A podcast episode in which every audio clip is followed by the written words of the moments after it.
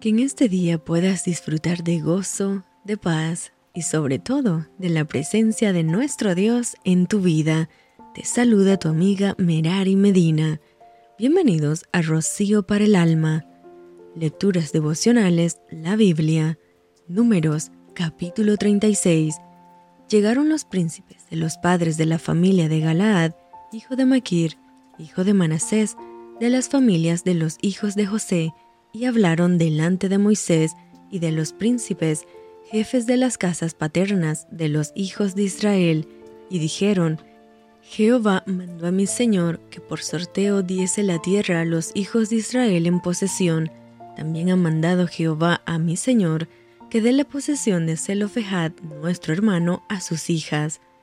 Y si ellas se casaren con algunos de los hijos de las otras tribus, de los hijos de Israel, la herencia de ellas será así quitada de la herencia de nuestros padres y será añadida a la herencia de la tribu a que se unan y será quitada de la porción de nuestra heredad.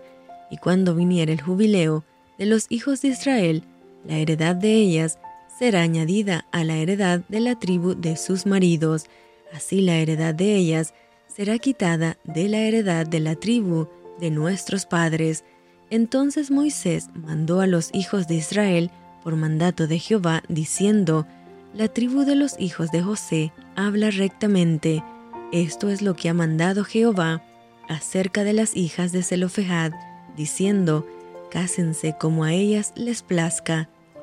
Pero en la familia de la tribu de su padre se casarán, para que la heredad de los hijos de Israel no sea traspasada de tribu en tribu porque cada uno de los hijos de Israel estará ligado a la heredad de la tribu de sus padres.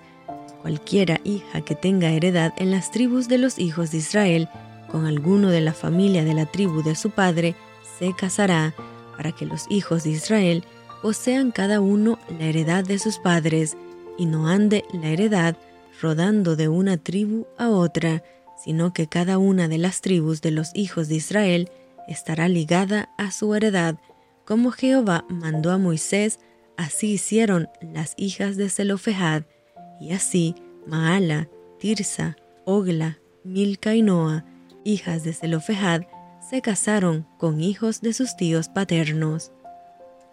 Se casaron en la familia de los hijos de Manasés, hijo de José, y la heredad de ellas quedó en la tribu de la familia de su padre, estos son los mandamientos y los estatutos que mandó Jehová por medio de Moisés a los hijos de Israel en los campos de Moab, junto al Jordán, frente a Jericó.